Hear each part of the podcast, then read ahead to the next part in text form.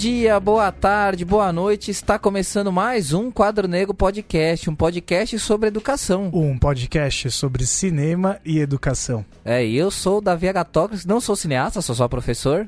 Bom, eu sou o Felipe Trafa também, apenas docente.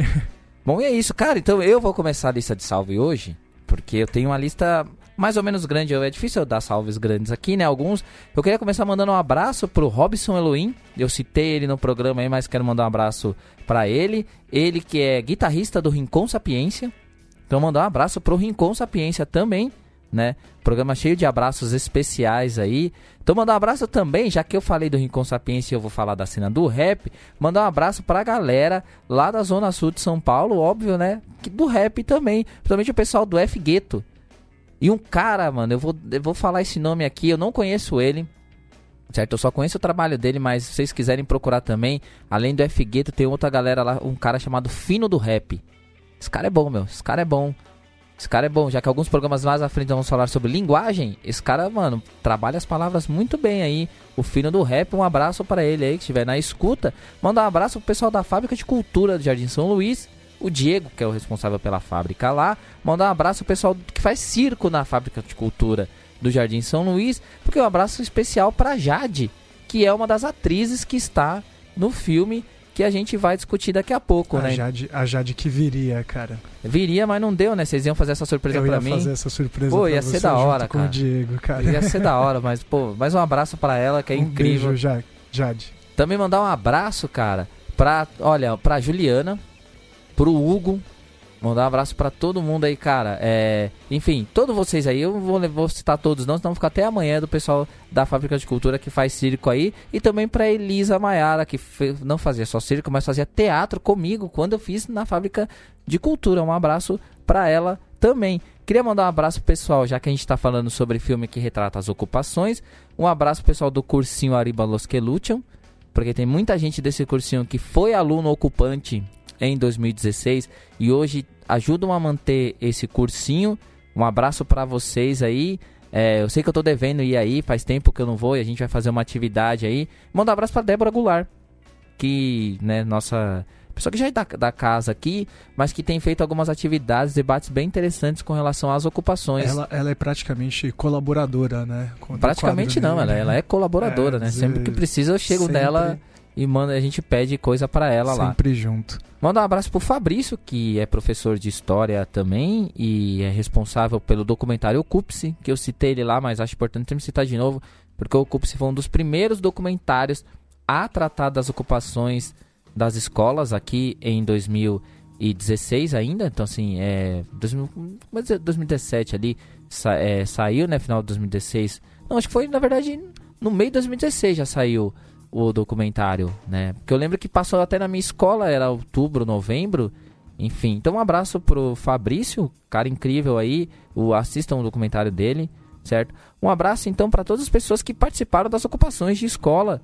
Um, monte de escola. Um abraço pessoal do sindicato, da subsede da POSP lá da Zona Sul porque ajudaram muito em várias, é, vários momentos que a gente precisou e que os alunos precisaram também, que a gente socorreu juntos aí vários alunos desse. Acho que a minha lista foi aí, né? Uma lista grande aí. Abraço para todo mundo aí. Cara, eu vou tentar ser sintético na minha, tá? Mas já que você mandou esse abraço pro pessoal que participou das ocupações, né, durante o ano de 2016, eu, eu tive prazer de, de dar algumas aulas públicas né, no, no, durante as ocupações e eu queria aqui deixar um abraço especial para a molecada que na época né, ocupou o Camargo Aranha, a escola lá na Moca, e que agora é, essa galera também participa lá no, no Juventus, na torcida. Muitos deles, naquele momento, foi o um momento, eu diria assim, de, de cooptação, né? De... Você doutrinou os caras pro jogo. Doutrinei né? os caras. Eu trouxe, na verdade, esses caras para um tipo de debate que eu acredito que despertou para eles também essa relação com o bairro, uma relação diferente com, com o time de futebol que tem uma perspectiva diferente, numa torcida diferente, né? Então fica aqui esse abraço para essa galera. É, eu, durante o, o, episódio, eu vou fazer uma citação, né? agora você vai ouvir, a gente, por sorte, volta do, do, do futuro para o passado e eu tenho a oportunidade de falar disso. É, durante o episódio, eu vou citar é, uma política que aconteceu, né? uma decisão né? do governador do estado de São Paulo, né? não vou nem falar o nome dele porque me dá desgosto mas que ele censurou e recolheu o material da, dos estudantes do oitavo ano das escolas né, do estado e fica como indicação para quem está fora do estado de São Paulo e de repente não acompanhou essa, essa discussão, tem um episódio maravilhoso né? É o extra número 11 do Professores contra Escola Sem Partido, que se chama Dória, Bolsonaro e a Censura aos Debates de Gênero.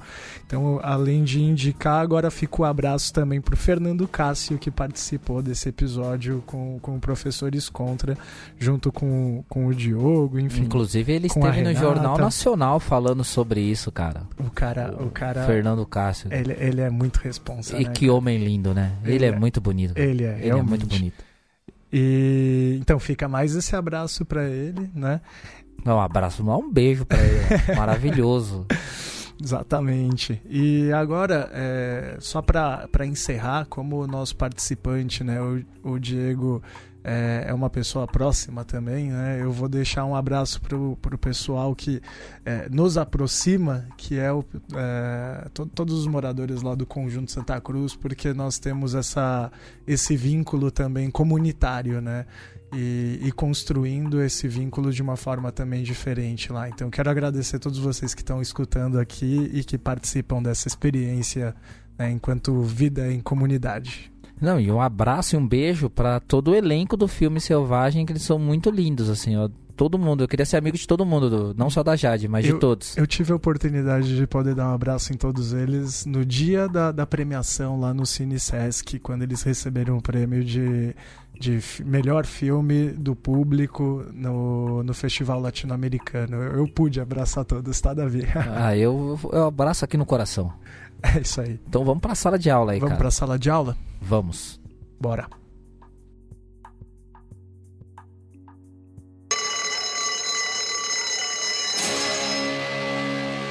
Mais uma vez aqui na sala, né? Porque juntam duas salas aqui hoje, a sala de aula e a sala de cinema. Então eu vou começar, na verdade, com outra pessoa aqui da casa, começando com Paulo Silva Júnior, tudo bem? Dali Davi, um prazer aí estar tá com a turma do Quadro Negro para falar de educação e de cinema também. Um tema, aliás, que está rendendo vários grandes filmes aí nessa safra recente do cinema brasileiro. Acho que é a resistência, né? Quando o pessoal está começando a resistir, tá vindo muitas coisas boas aí. Mas aí, seguindo então a ordem à esquerda, né? Se apresenta aí. Alguém não te conhece, Felipe Trafani? Sempre à esquerda, né, cara?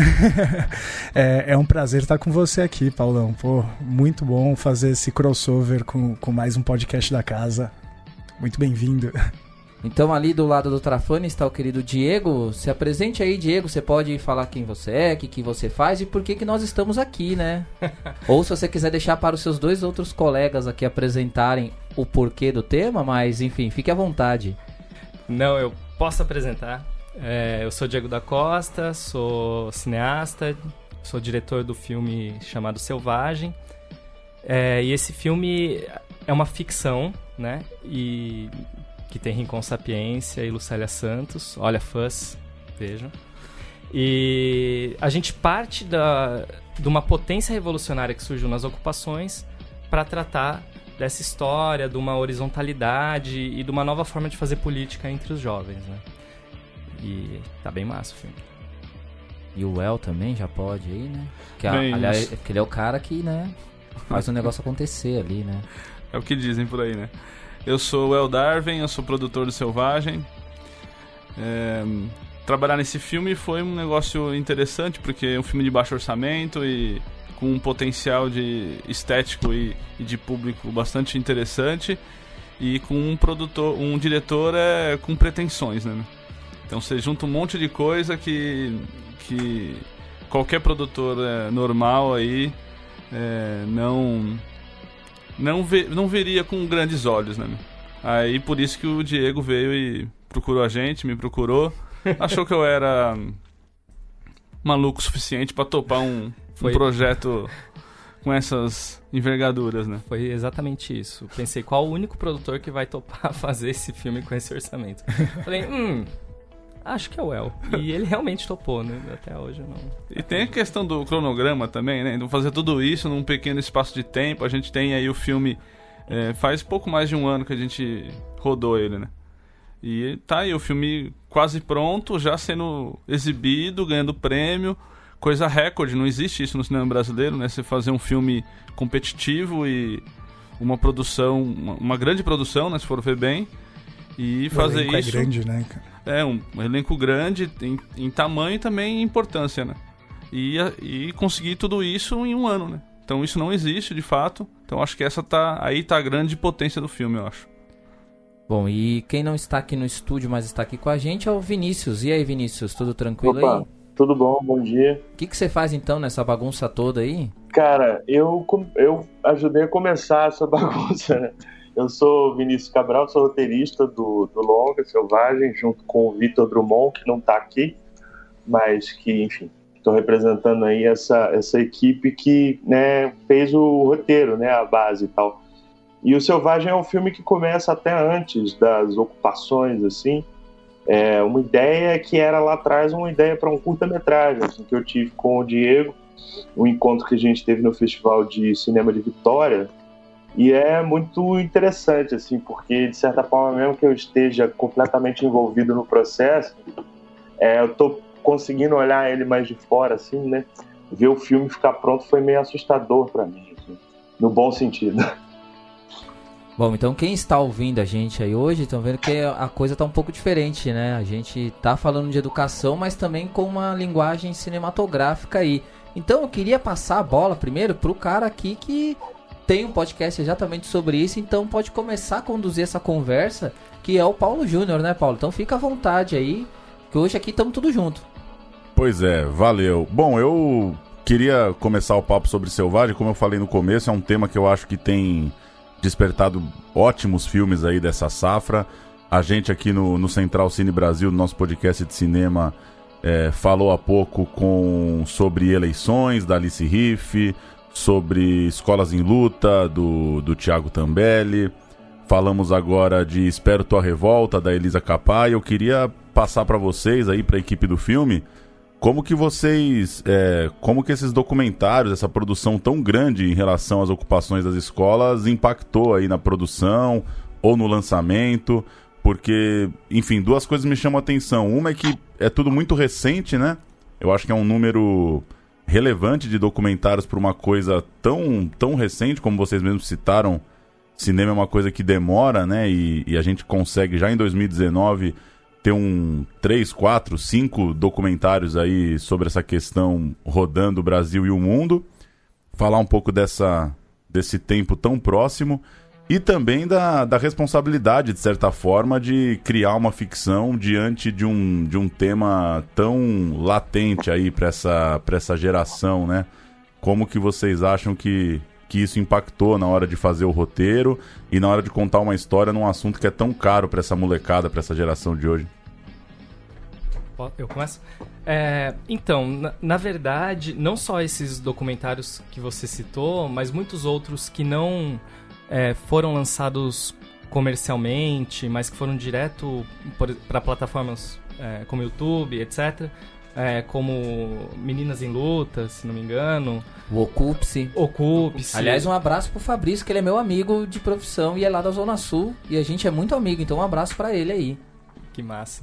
Então, é, todos esses documentários, é, a gente assistiu a todos eles durante o processo, e o, no caso do Espero Só Revolta Agora, né, que a gente foi prestigiar.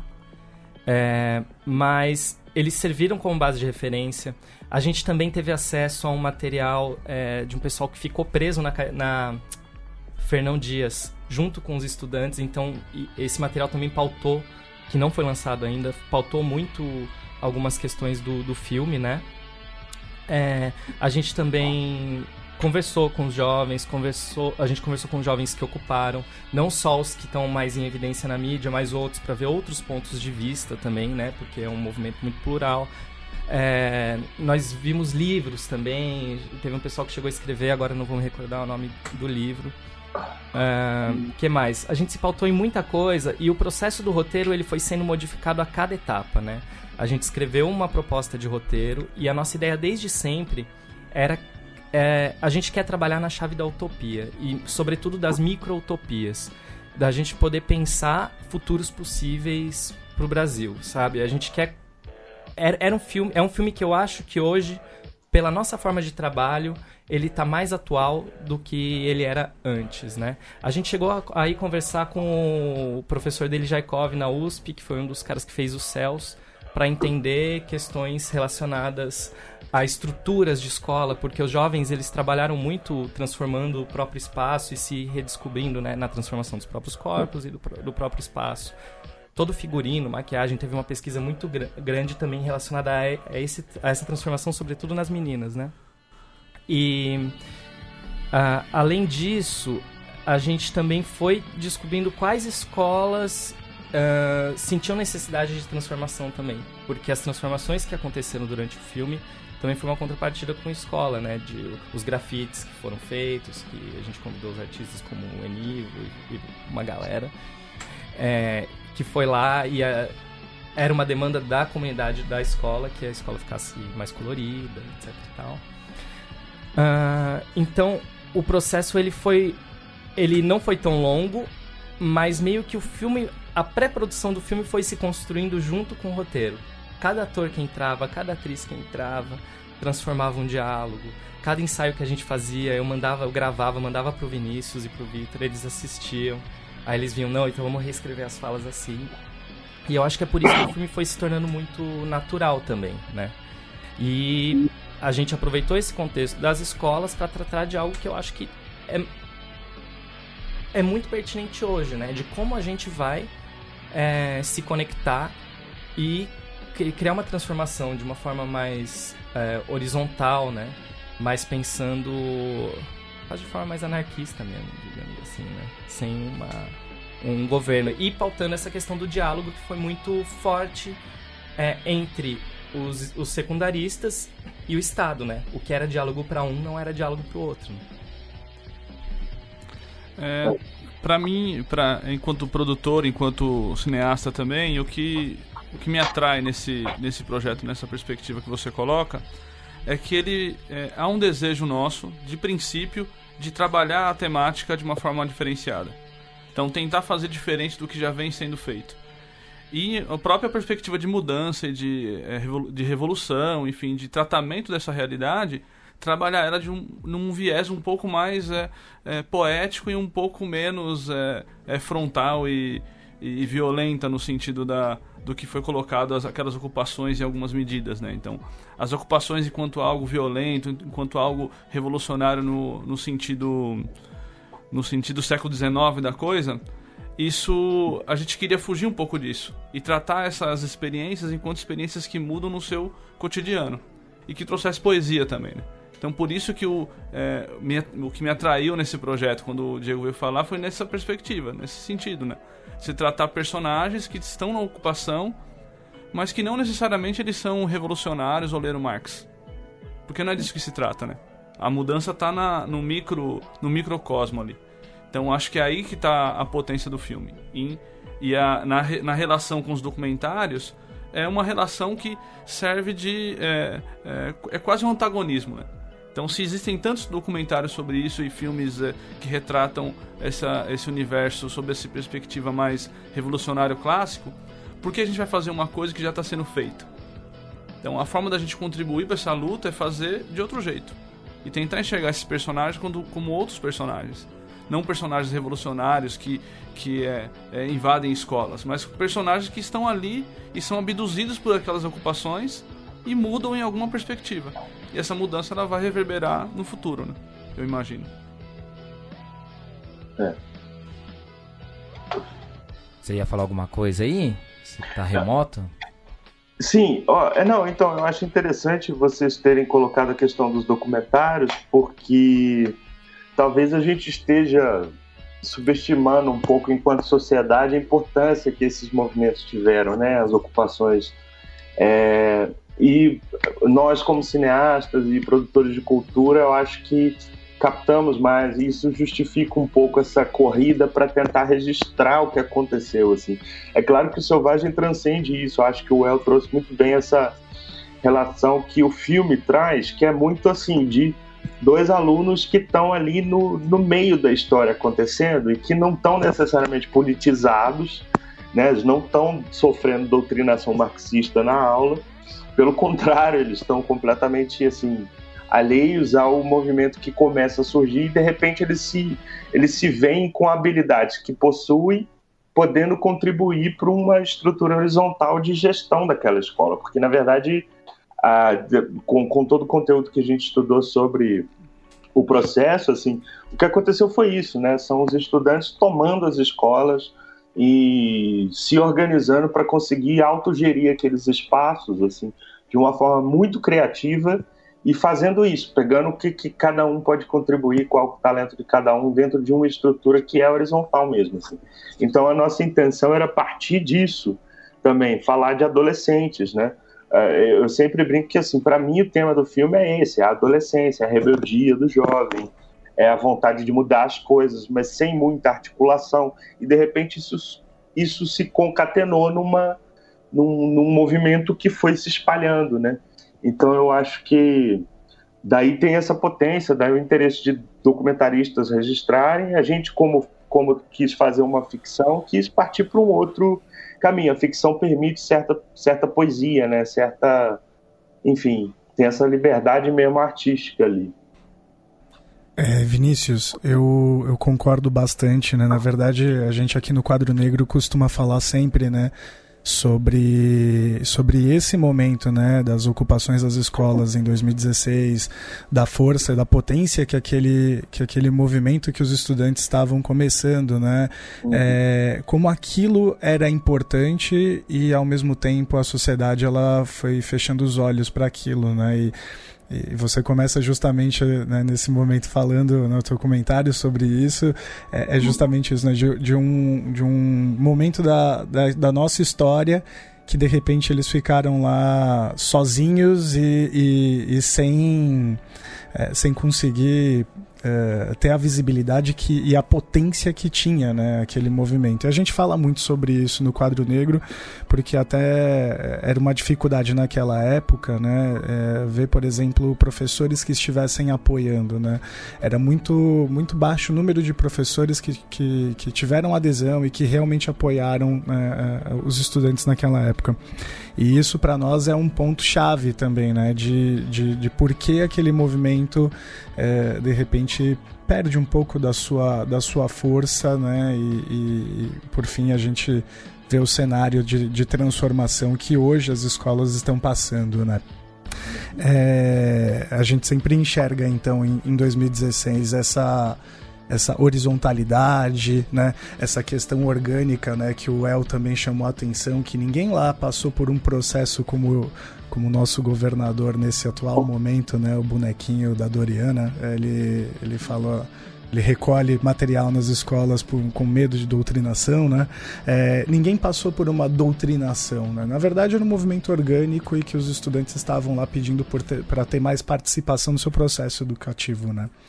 E, e para nós, é, esse, esse momento era um momento chave e que a gente resgata como exemplo. Né? E, e filmes como, como Selvagem, é, apesar de ter uma narrativa ficcional, na, na verdade demonstram de forma muito, é, é, muito bem produzidas né? o que foi a esse processo de geração de autonomia né, entre os estudantes, o processo de transformação e de amadurecimento, justamente por causa das práticas desses estudantes. Né?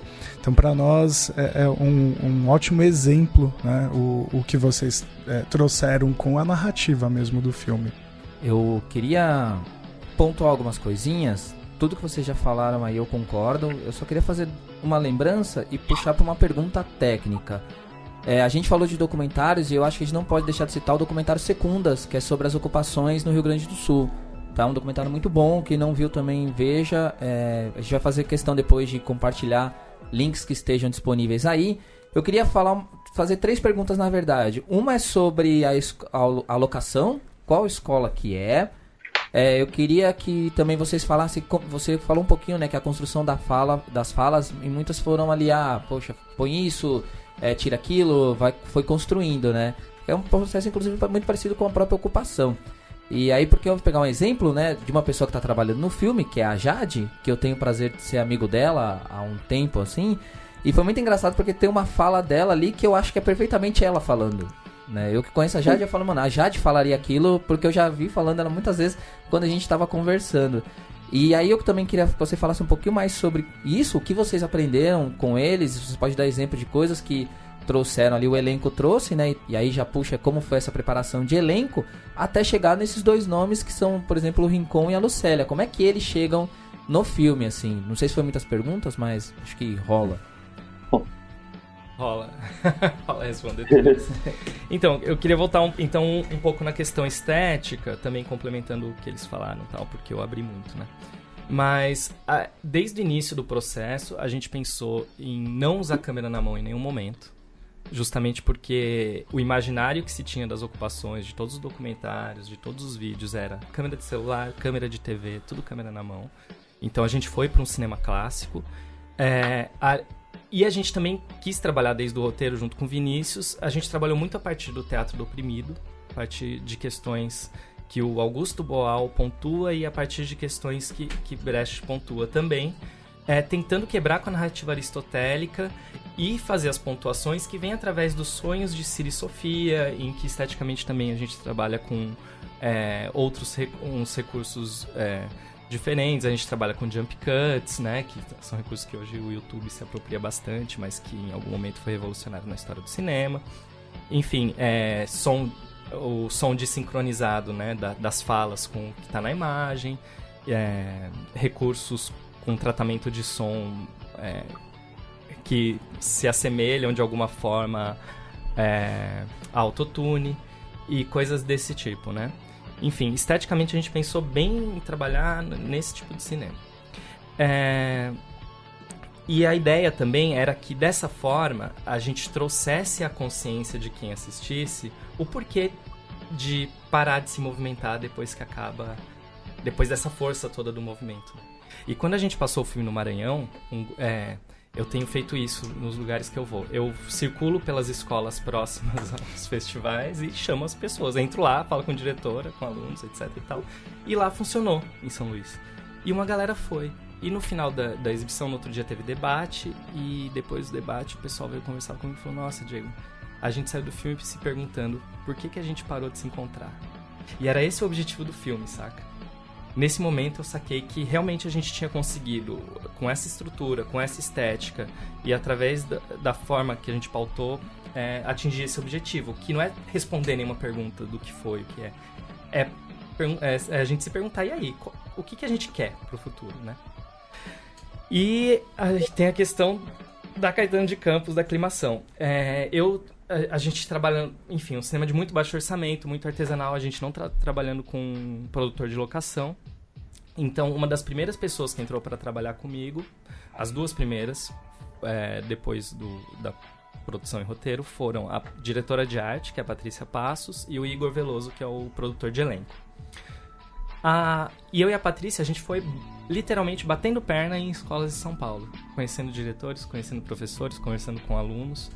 E o Igor também nisso já ia prospectando pessoas, já ia conhecendo, etc e tal. O cara foi até a cidade de Tiradentes, foi até Itaquera, foi até Jabaquara, lá para baixo, lá em Interlagos e rodou. No Jardim Paulo São inteiro. Luís, onde está a Jade. Ja Jardim São Luís. Que é um lugar sempre citado nesse podcast. claro. Por que será? é, enfim, e nesse processo a gente foi fazendo uma seleção de elenco, já tinha alguns atores que eu já conhecia do filme anterior que eu convidei, como o Paulo, por exemplo, que faz o Josué, foi um dos caras que ganhou o melhor prêmio de ator coadjuvante lá no Guarnicê. E a gente foi conhecendo as escolas que a gente queria. E era tudo muito delicado, porque a gente não sabia se o governo ia topar liberar uma escola estadual, né? A gente sempre teve como plano B o que vier. Tá valendo, né? Um filme holístico, que vier tá valendo. E aí teve a troca de gestão, né? Porque o Alckmin foi concorrer à presidência. E aí a gente achou que isso poderia ser uma oportunidade. A gente falou, bom, na troca vai estar, tá, não sei se bagunça, a gente é exonerada, etc e tal. E é agora que a gente vai pedir a escola. Pá, pedimos as escolas que a gente achava mais legal. Aí eles falaram, não, a gente só tem essas quatro. Uma delas era Caetano de Campos. E aí a gente foi visitar, entrou, falou, nossa, vai ser aqui mesmo, né? Vamos se topar. Conseguimos as assinaturas, não falamos nada. Vamos, yeah, conseguimos a escola. E aí a gente teve toda uma troca com diretoria, com coordenadoria, com grêmio, entendendo as necessidades da escola, inclusive muitos estudantes da escola participaram fazendo figuração, professores também. E, e aí foi esse o trabalho que a gente fez na, com a Caetano de Campos. A Jade era muito engraçado, porque no início do roteiro, e aí talvez o início possa falar mais, a gente só tinha Ciro, Sofia, Josué, Janaína e Mirella. Mas quando a gente fez o teste, a Jade era tão boa, o Everson era tão bom, o Felipe eram tão bons, que aí eu, aí eu falei, mano, a gente tem que ter eles no filme, cara. Tem que ter, desculpa, vai aumentar o elenco, a gente não tem dinheiro, a gente se vira. e aí o Vinícius fez um lance muito foda, ele, ele e o Victor, eles pegaram todas aquelas falas que era estudante 1, estudante 5, estudante 10, que tem uma falinha, e a gente criou personagens com o roteiro já pronto, para eles. E eles foram reconfigurando esses personagens também. Então foi muito legal esse processo, porque a cena do slam é uma cena que eles fizeram. A, o, o, o na, a linha de roteiro é slam. Inclusive o Paulo fica triste, porque tem uma menção ao Palmeiras e ao Mundial lá. Boa menção. Não, aliás, aquela parte é sensacional, cara. Mas eu, eu eu, eu, gostaria, inclusive, de parabenizar mesmo justamente por isso, porque é, o, o, movimento dos estudantes ele tinha essa característica, né, de horizontalidade de ter um, um grupo grande de estudantes participando, decidindo. E isso está presente, né, porque você não tem apenas protagonista ou personagens principais, mas você tem uma série de, é, de, de atores que estão aparecendo, né, e de personagens que estão aparecendo, e é muito bom isso, porque dilui mesmo, ganha a cara daquele movimento, né? É, a ideia de diluir é também de não criar heróis, né? Não criar heróis nem heroínas. Então todo mundo faz parte daquilo. Por isso é, a gente a gente não tinha como ter muitos figurantes o tempo inteiro, mas a gente pensava sempre os planos para que tivesse bastante gente em quadro. E a gente pensou estrategicamente quais planos precisa de muita gente. Então nesse dia fazemos os planos com toda essa galera. Nos outros dias a gente falseia e faz o que é possível, né?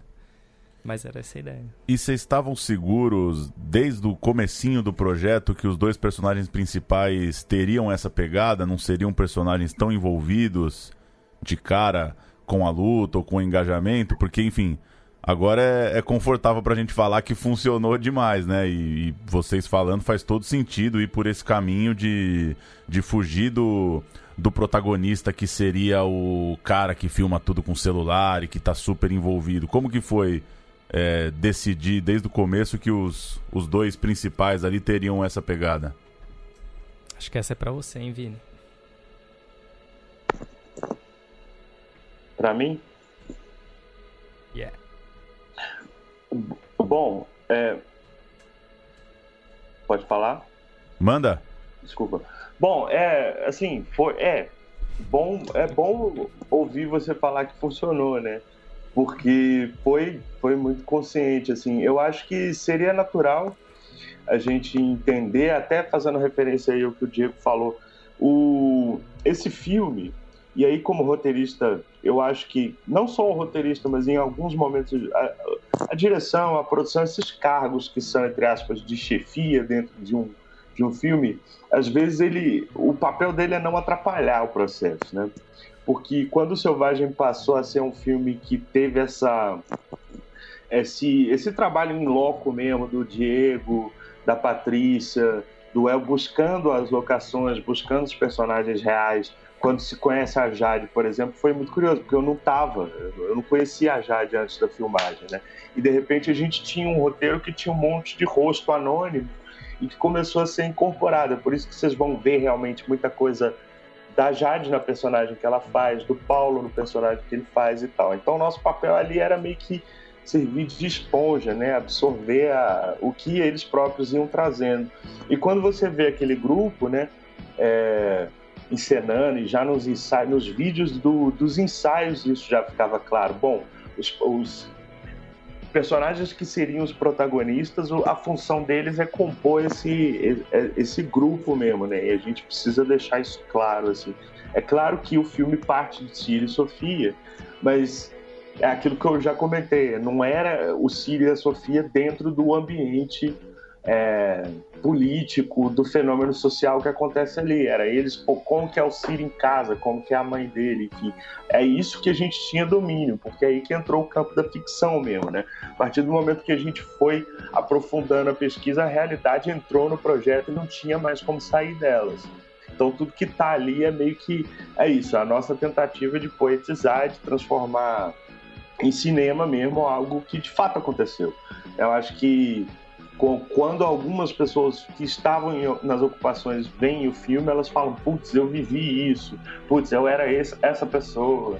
Então a gente não tem sempre só o cara que está ali engajadão filmando as paradas com celular. E muitas vezes, como acontece no nosso filme, esses caras eram os que não estavam tão, uh, enfim, tão dentro, tão conscientes da importância política de, daquele ato, entendeu?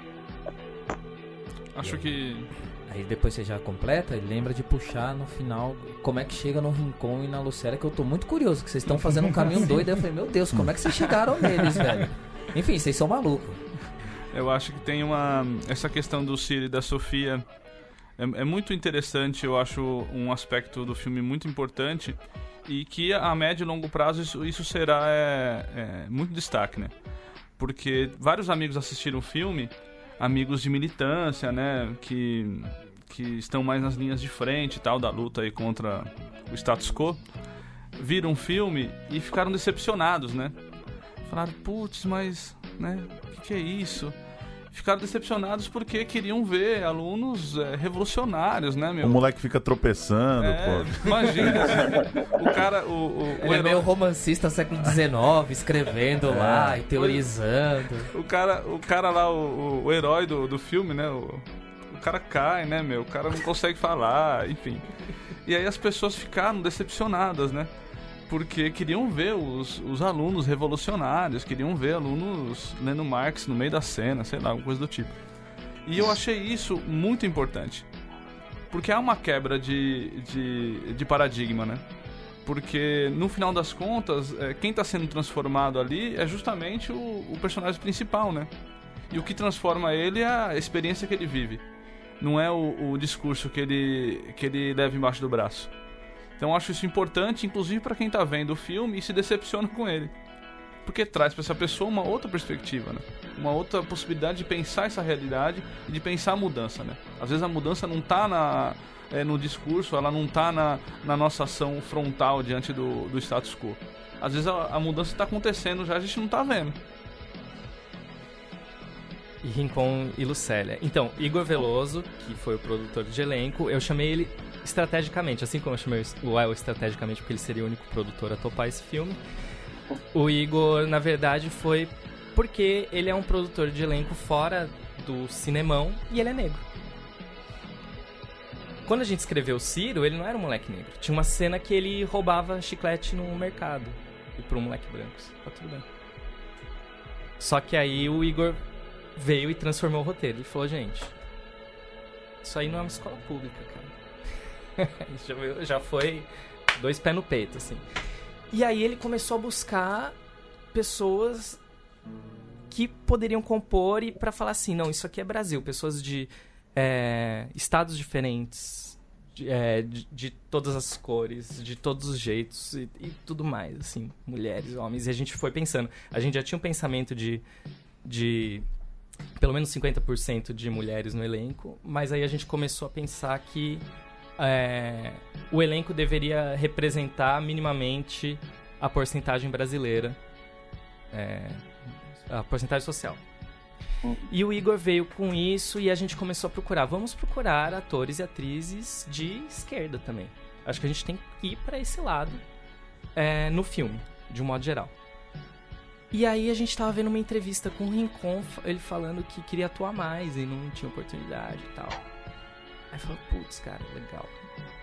Vamos, vamos atrás dele. Aí tentou contar. Como assim não tem oportunidade, né? Você pensou? Pois é, né? É, é agora mesmo. Vem, vem em mim, Rincon.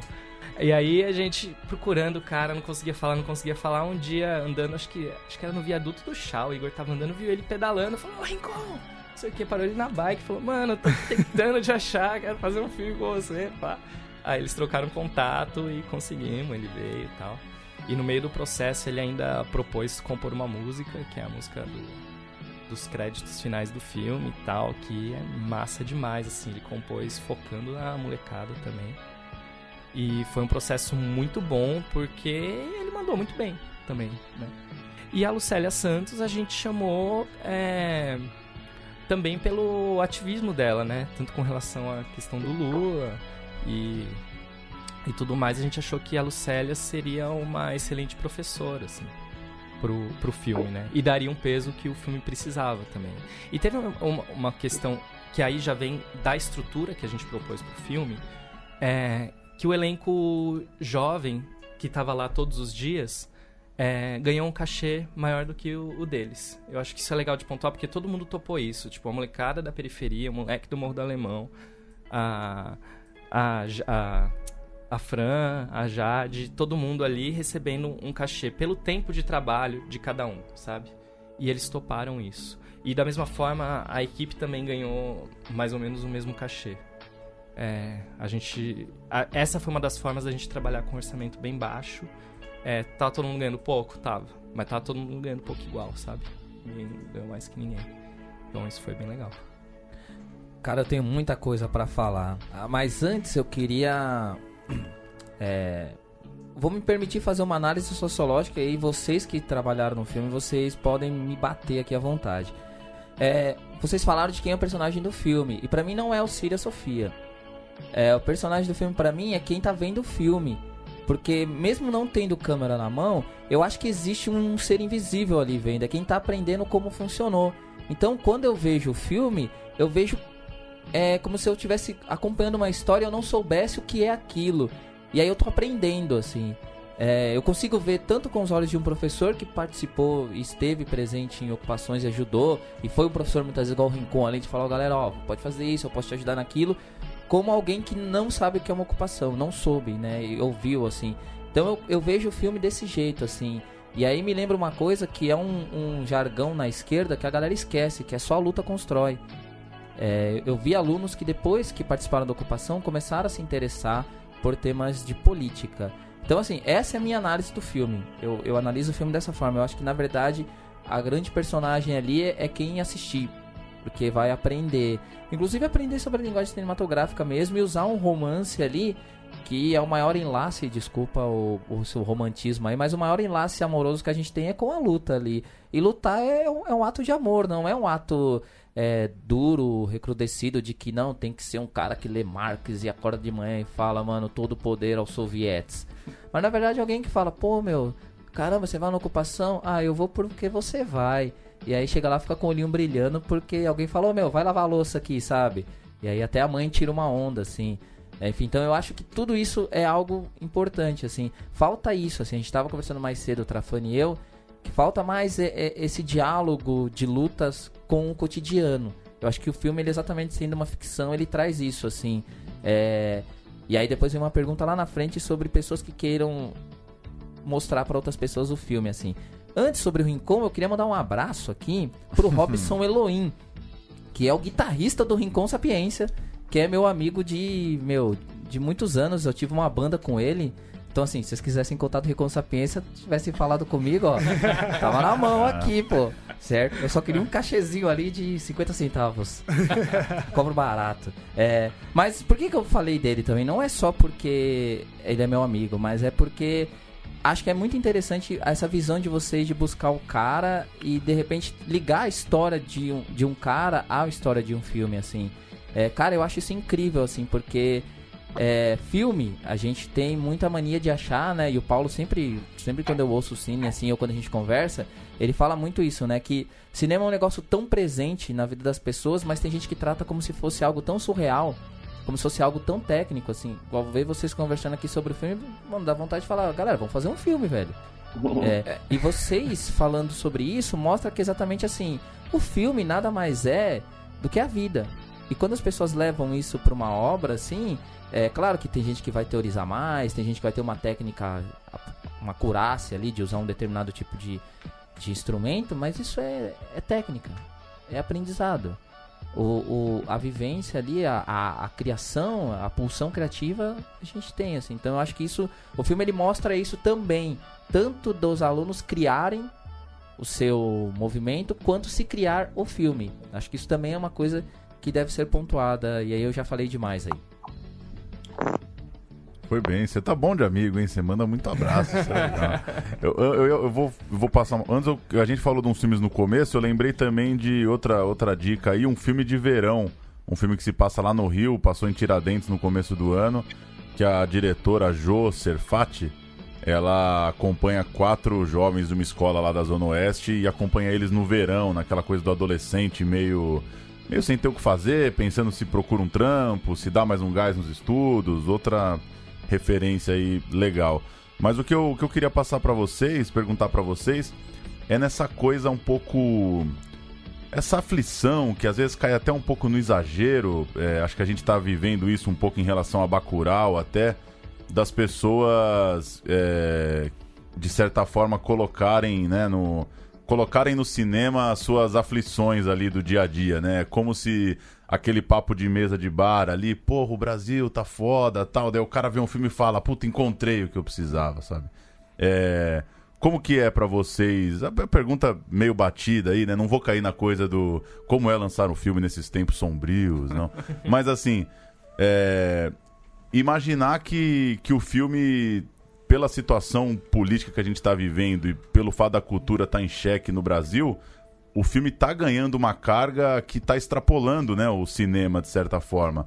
Imaginar que, que chegar o filme nesse momento é muito diferente do que pode ser daqui cinco anos, enfim, aí a gente vai ver como, como esses leques de, de filmes sobre esse assunto vão envelhecer também daqui 5, 10, 20 anos. Mas enfim, como que vocês tem visto aí toda essa carga que, que o público está colocando no cinema, como se um filme pudesse dar uma resposta para aflição ou até para uma certa apatia nossa também num momento de, de né, que o que o governo e que as, e que as forças aí estão, de certa forma, é, fazendo com que as pessoas se mobilizem e voltem a pensar em certas coisas?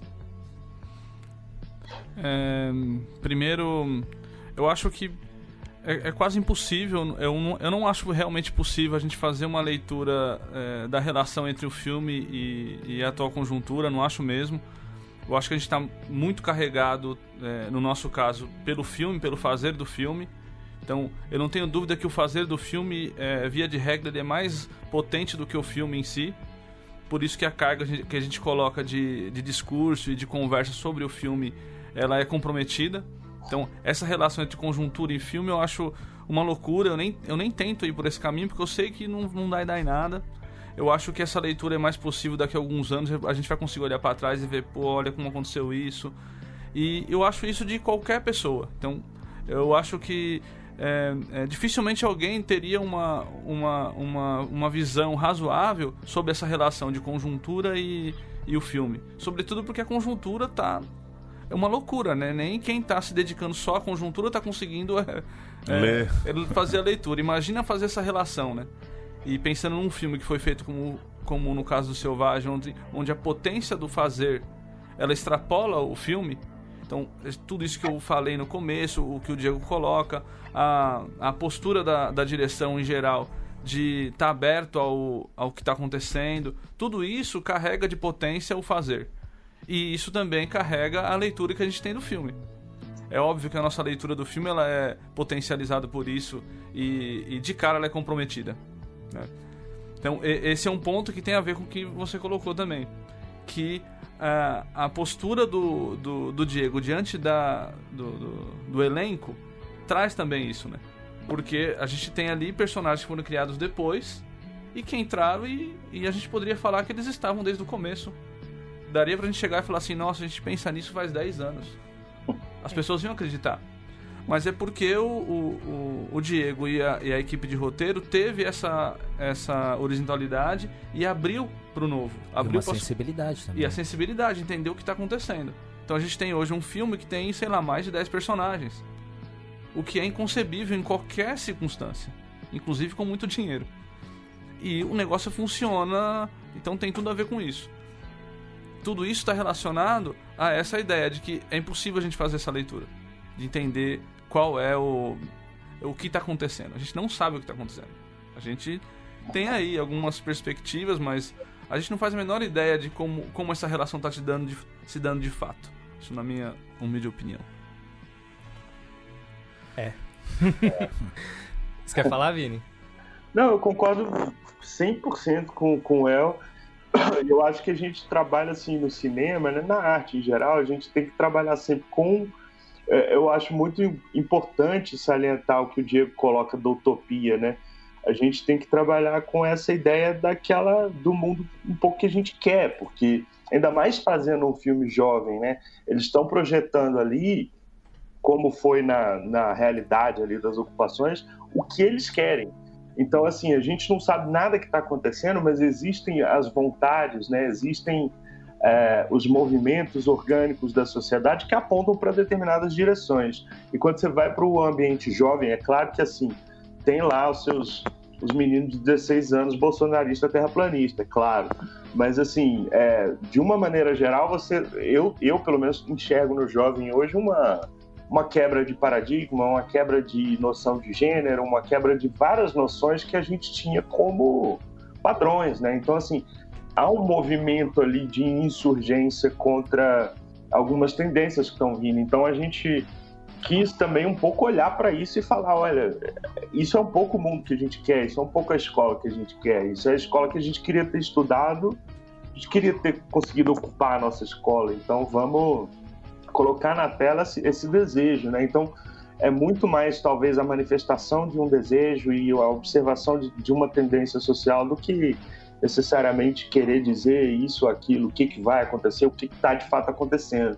Porque, e isso dá o tom também do fim do filme, né? É um pouco agridoce. Você fica ali no. É, já dando spoiler, né? Não podia. Mas enfim.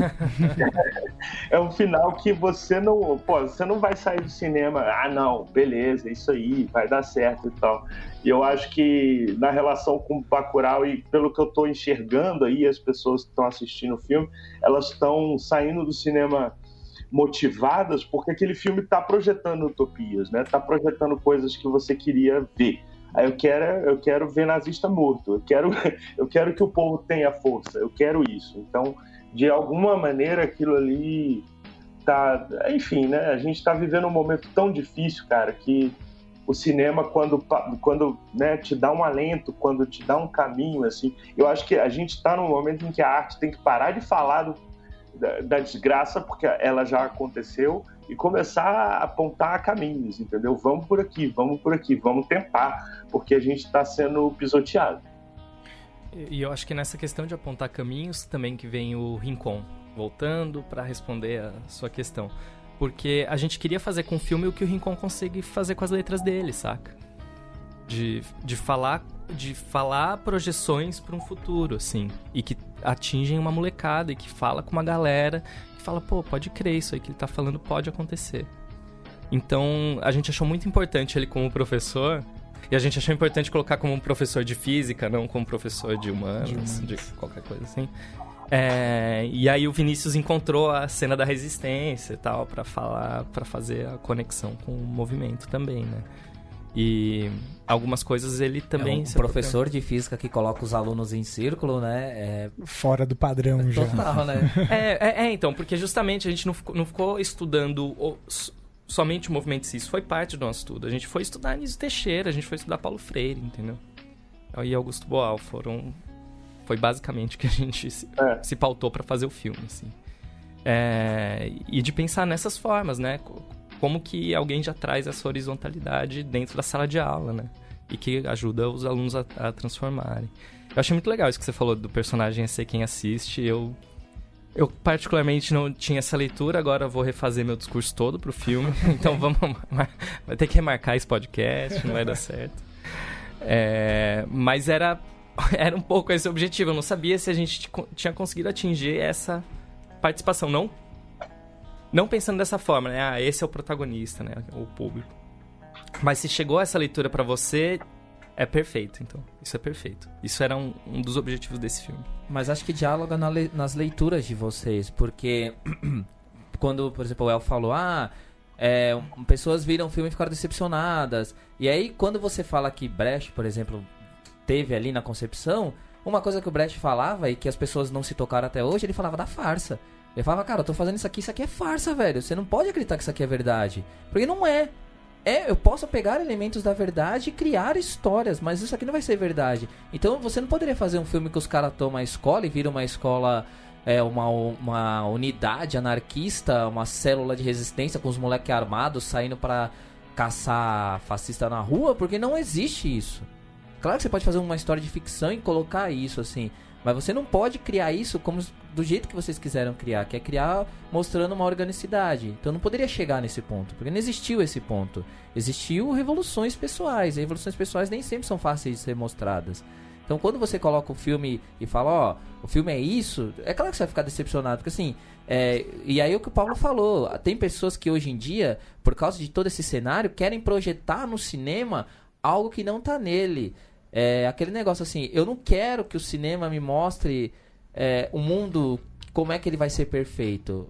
Ou pelo menos que ele seja a minha solução. Não. Eu quero, inclusive, ver coisas tristes, como eu já vi, mas eu quero ver também possibilidades, inclusive, de virar e falar, porra, tá, e aí, o que, que eu faço agora? Que isso também é, é, algo importante. Então a farsa era isso, né? É uma farsa. É uma farsa, cara. Aquela, aquela, escola, aquela escola é uma farsa.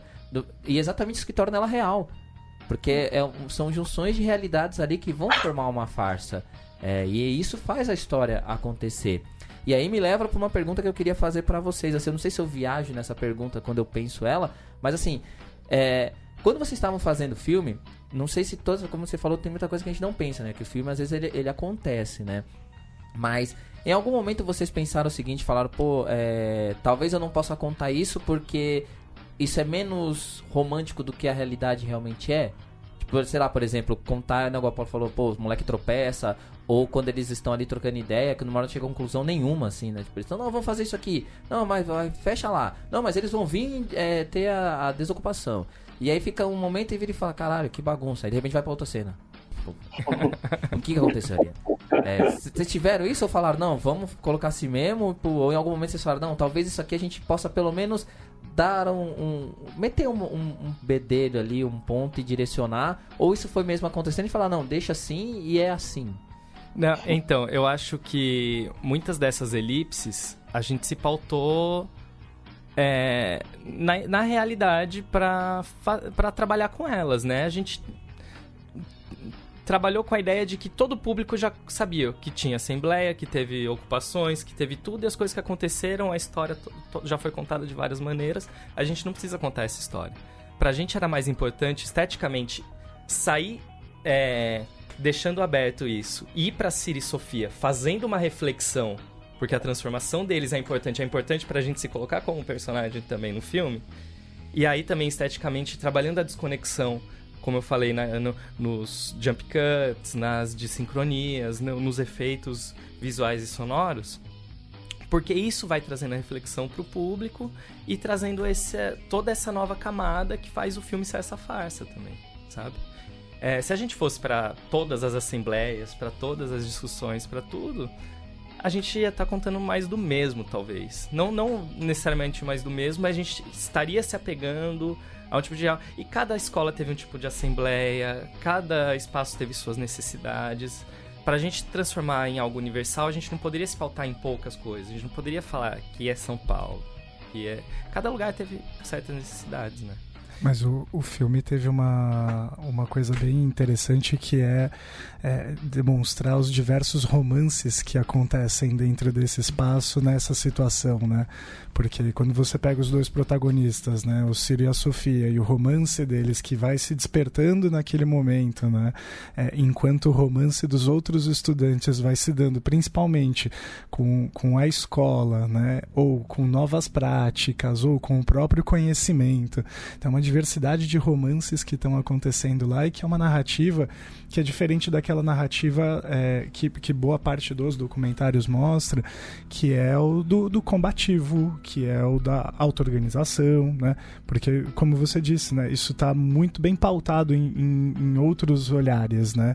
E o olhar de vocês é, é esse olhar que traz essa, essa narrativa pelo romance e que está presente em, em muitas esferas ali, né? Isso é muito bonito. É que tem a ver com aquilo que o Davi falou também do, do romance dele está ligado ao romance da luta, né? E é por isso que a gente mistura os discursos, né? Quando ele tá lá ainda tentando é, mostrar para ela que, que ele gosta dela, mas sem saber chegar, e ela já sabe disso, e eles já sabem que um gosta do outro, e ao mesmo tempo eles na dúvida se a ocupação está transformando realmente a vida deles e se aquilo é legal, e aí eles chegam juntos à conclusão de que aquilo transformou e que agora eles gostam da escola. É também é, é um momento em que a gente junta todos os amores, né? E eles têm que estar conectados dessa forma. E, e aí tem mais só fazer um comentário só, né? Quando a gente fala dos alunos que não são de esquerda, porque é isso, né? na verdade os alunos não são de esquerda nem de direita, tá? Eu, eu queria falar uma novidade para as pessoas, mas é. alunos são alunos, tá? Direita ou esquerda, como a gente que entende de ideologia política, analisa um posicionamento, tá? Então, assim, é, acho que muita gente não sabe disso, por incrível que pareça, em pleno século XXI. Mas, uma coisa que é engraçada, que eu queria falar das ocupações reais mesmo, é que mesmo na, na, no processo de ocupação teve aluno que seria bolsonarista hoje. E isso não é contraditório, porque a relação deles é com a escola, não é com o movimento político. A política se faz a partir do que você entende como luta. E é engraçado porque, assim, aí é um movimento diferente, porque no, no cotidiano, sei lá, o, o, alguém fala A, aí o Bolsonaro ou todas as suas crias vão lá e isolam aquele argumento, falam não, não existe, ou se existe tem que ser tirado da escola, tem que ser tirado da internet, não pode ter o filme sobre viado, porque não existe viado, não existe bicha, ninguém é gay, tipo, todo mundo é pai de família, mãe de família, enfim, sabe? E as viadas que estão aí estão fazendo o quê, né? Tipo, estão brilhando só, né? Tipo, eles esquecem disso. E aí, o, o aluno, por exemplo, que é que tem uma postura mais conservadora, ele não se fecha. Porque primeiro não tem como. Porque assim, você vai conversar numa sala, é, tem os seus amigos de sala. E os seus amigos de sala têm opiniões diferentes. E isso eu acho uma coisa engraçada, porque no filme tem esse momento assim, que o Josué, né, em algum momento que ele começa a se distanciar do, do princípio básico ali, assim, né, sem querer dar um spoiler aí, mas. E aí quando começa a ter esse choque ali de que talvez as pessoas não estejam na mesma conexão. Mas elas estão juntas ainda, assim. Você não precisa é, isolar é, e aí é diferente, assim, porque as pessoas usam esse argumento pra dizer, é, porque isso é democracia, né, meu? Tem que aceitar todos os discursos aí, estão aí. Não, não tem. Se o cara tá defendendo o extermínio do povo preto, do povo LGBT, tem que se fuder. Certo? Só que ali é diferente, porque é alguém que tá construindo uma visão de mundo junto. Então você rechaça ele assim, fala, meu, cala a boca, sabe? Deixa a mina falar. Que é exatamente isso, Carol. O que você tá construindo não é o que a gente tá construindo. Então pega a sua postura e vem aqui. E aí se encaixa. Então acho que isso acontece tanto na ocupação, nas ocupações, quanto no filme. E acho que isso é a ideia de um de um de um movimento em, em movimento mesmo assim. Ele se movimenta, né? Ele tá andando junto ali. Então eu queria fazer essa pergunta que assim, para vocês, assim, o que foi mais difícil analisar de um movimento em movimento que tem esse tipo de característica, por exemplo? Ele é tão. Ele consegue ser, às vezes, até paradoxal, assim. E vocês, qual foi a coisa, então, mais difícil de pegar e colocar, ó, isso precisa estar tá no filme, mas é, não sei como, assim. E como é que vocês chegaram a essa solução, assim? Porque eu vejo no filme várias soluções para várias coisas, inclusive o que a gente já falou, né? De elipses que não se fecham necessariamente. Ficam ali, assim. Eu, eu acho que a solução para isso foi algo que a gente sempre teve, porque tanto Vinícius quanto eu, a gente gosta muito de escrever é, e de, de fazer filmes para a juventude, né? É, John Hughes, nosso mestre, não, tô zoando, mas é um pouco, sabe? É, E a, o que a gente fez justamente para não cair nessa foi entender que eles são, antes de tudo, adolescentes. É isso. É, é bem simples. Eles são adolescentes. E eles. A gente trabalha a narrativa a partir dessa perspectiva de adolescentes, de jovens que têm desejos, têm vontades, mas não sabem bem o que é, eles são contraditórios. O único cara que vai sair da escola é o Pablo, porque ele não consegue dialogar. O problema dele não é o posicionamento político, etc e tal. Ele não consegue dialogar. Ele corta todo mundo. Ele, ele é, suprime a voz das outras pessoas. E isso não, não cabe na luta. A luta tem que estar aberta ao diálogo, ao diálogo esse, né? E se você tá a favor de um extermínio, não, você não, dá para dialogar. Agora, dentro das perspectivas de luta que ali, que ali eles tinham, é, é isso, gente. A gente tem que chegar em acordos e democraticamente descobrir o que, que a gente vai querer. Não sei, Vini, você pode falar mais alguma coisa sobre isso? Não, talvez um pouco assim, foi muito natural isso também, né? Assim, não foi tão pensado. É, nossa, a gente precisa abordar a luta desse aspecto ou do, do, do, outro aspecto. É isso que você falou. A gente estava é, tentando retratar o jovem, né? Então, então tem todas essas contradições. É claro que no processo a gente vai descobrindo ali como que foi.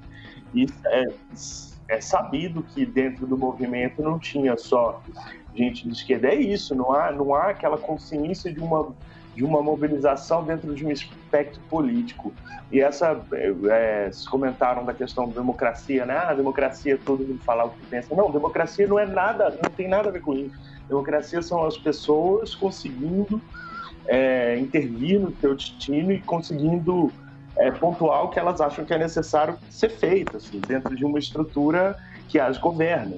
Então, se elas estão numa escola e aquilo está, enfim, prejudicando a, a, o andamento, a escola não tem estrutura, o governo quer fechar a escola, peraí, como que a gente organiza isso aqui? E é muito curioso, porque essas cenas de assembleia, a gente, eu morri de rir na hora que você falou, pô, os caras discutem, discutem, aí chega, não chega a conclusão nenhuma e corta. Porque é isso, democracia é isso. Às vezes você tá numa. As assembleias que aconteceram foram um pouco assim também, né? Você não vai sair de lá com uma definição, com a ordem, pô, todo mundo vai fazer isso. Não, às vezes você fica 40 minutos discutindo e não chega a conclusão nenhuma, porque as pessoas são diferentes, porque tem aquele grupo ali. Perfeita colocação. Por que, que o Pablo sai, né? Com uns personagens complicados. Por que, que ele tá fora da curva dentro do processo? Porque ele não consegue dialogar ele quer impor a autoridade. E é isso, eu acho que esse movimento foi, sobretudo, anti-autoritário. Então, assim, coloca o rótulo que quiser, mas ele foi um movimento de autogestão anti-autoritária. Assim. Enfim, essa é um pouco a minha visão ali. E eu acho que isso casa muito com o espírito adolescente, né? O adolescente que confronta a autoridade porque muitas vezes ela é arbitrária de fato. É claro que o adolescente às vezes confronta até quando a autoridade não é arbitrária, mas enfim, isso faz parte ali do espírito selvagem da coisa. Eu acho que. Posso falar? Eu acho que há uma. É, uma série de quebras de paradigmas aí no, no selvagem que. É, eu acho que no, num futuro. num médio aí, num médio e longo prazo, o filme vai aparecer enquanto, enquanto um filme de realmente de quebra de paradigma. Seja no tratar do adolescente, então nessa consciência que que tanto o Diego quanto o, o Vini e toda a galera do roteiro tiveram de entender essas pessoas como adolescentes. Então, eu tive amigos que viram o filme que chegaram e falaram: pô, mas o, o, o Ciro muda de ideia, não sei o que, de, um, de uma hora para outra. Eu falei: pois é, isso é adolescente. Né? é adolescente é assim, eles mudam de ideia. E ter essa consciência e essa coragem de tratar o, esses personagens dessa forma é uma, uma quebra de paradigma. E também a gente tem que lembrar que a própria visão do aluno revolucionário é uma visão é, é, romântica, né? Porque tem muitos estudos hoje que estão indo atrás desses estudantes, desses. É, a grande maioria que foi, teve que ser é, transferida de escola tal. Um nível de depressão é altíssimo. Altíssimo. Muitos alunos deprimidos. Quer dizer, não, não foi legal. Não foi legal para eles. Né? eles estão lá, eles estampam as, as, os jornais, né? O, eles são alvo de discurso, a gente usa eles para falar, olha, os estudantes são revolucionários, mas eles estão lá deprimidos, não, foi legal para eles. Então, do ponto de vista da transformação, com eles isso não aconteceu. Na verdade, a, a transformação que era esperada por eles ali, naquele embrião que eles estavam né, colocando, plantando ali na, naquele momento, é, meio que se voltou contra eles também, porque hoje a gente vê as escolas com estruturas ainda mais autoritárias, com menor diálogo com parte dos estudantes, é, quando não um processo de militarização que já está acontecendo em muitas escolas públicas. Né? É, é uma resposta do status quo, né, no certeza. caso. E, e não é à toa que eles estejam deprimidos e cada vez mais querendo se afastar do espaço da, da educação o é. alunado aí, eu vou ter que fazer o papel do professor chato aqui. Batendo o sinal? Infelizmente o sinal já está batendo, então. Torou o horário. Uma, um, um, uma, então, uma rodada rapidinho aí, vocês vão se despedir aí, tá bom? Porque nosso tempo está curtinho aí, mas eu queria dizer que eu continuaria essa conversa por 5 horas, tá bom? Então vai pelo Paulo aí e segue a ordem. Valeu, pessoal. Valeu o convite aí. Parabéns pros caras pelo filme esperar que, que a estreia consiga repercutir aí nessa luta do, de levar as pessoas à sala de cinema, que o filme consiga rodar bastante aí. Valeu. Valeu, obrigado pessoal pelo convite. É ótimo falar. Quando quiserem de novo a gente fala. É, agora, lembrando que o Selvagem vai passar no Cine Vitória, lá em Vitória Espírito Santo. O El e eu estaremos lá. Vinícius estará lá também, no dia 26 de setembro. Depois o Selvagem passa dia 8 de outubro no 20 FEIA, Festival do Instituto de Artes da Unicamp. E a gente está com um lançamento comercial é, com uma previsão ainda não certeira, mas entre é, março e maio de 2020. E aí todo mundo vai poder ver. Valeu. Maravilha, obrigado pelo convite, adorei estar aqui. Agora eu acho que eu entendo um pouquinho do que é podcast. Prometo que não vou falar mais mal desse negócio, não tanto. Mas adorei, valeu o convite. Estou aí aberto também a outros convites, a gente fala sobre muitas coisas. Bom, Vini, valeu também. É... Você está na linha ainda? Sim, sim. É, valeu, gente, pelo convite aí. Foi muito legal participar. Eu adoro podcast, participo de um também, fixo aí. Que é Aproveita e faz o jabá. Pois é. Chama Silêncio no Estúdio, a gente fala sobre música lá. Então é outra, é outra onda. Mas tem um trabalho bem legal também, com muita pesquisa. E é, parabenizar o trabalho de vocês, que, enfim, eu estava pesquisando e é bem completo, né? Tem muito conteúdo legal. Vocês e eu acho que vocês fazem podcast da maneira melhor que está tendo, né? Que é assim, dando voz, não é aquela bagunça de, de, de, enfim, debate sem sentido e tal. Tem uma pauta, tem uma organização que eu achei bem bacana. Mas é isso. Obrigado pelo convite aí, grande oportunidade de falar sobre o filme. Eu acho que é, a gente tem que aproveitar esse momento para difundir essas obras aí. Bom, para nós foi, foi um prazer conversar com vocês, porque o filme, o filme foi muito especial, né? Ter, ter assistido esse filme foi muito especial e parabéns pelos prêmios que vocês já receberam. Foi um prazer estar tá, tá junto na primeira premiação no, no Festival é. Latino-Americano. Então, parabéns. A gente vai publicar, vai soltar tudo isso junto com o feed, tá? Bom, muito obrigado a todos. Tchau, tchau. Lembrando que essa qualidade de podcast é a qualidade Central 3. Os podcasts Central 3 são sempre assim. Até mais. Tchau, tchau, hein? Yeah.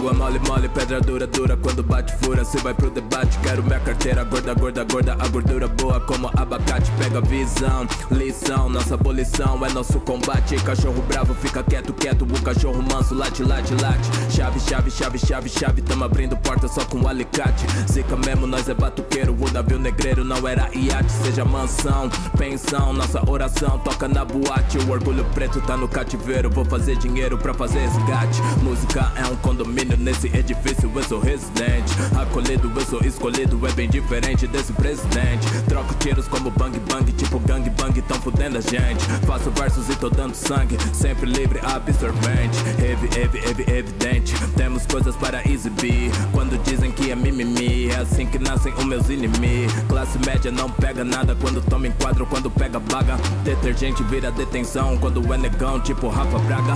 Erva roxa como beterraba. Eu adoro quando mexe mexe a raba.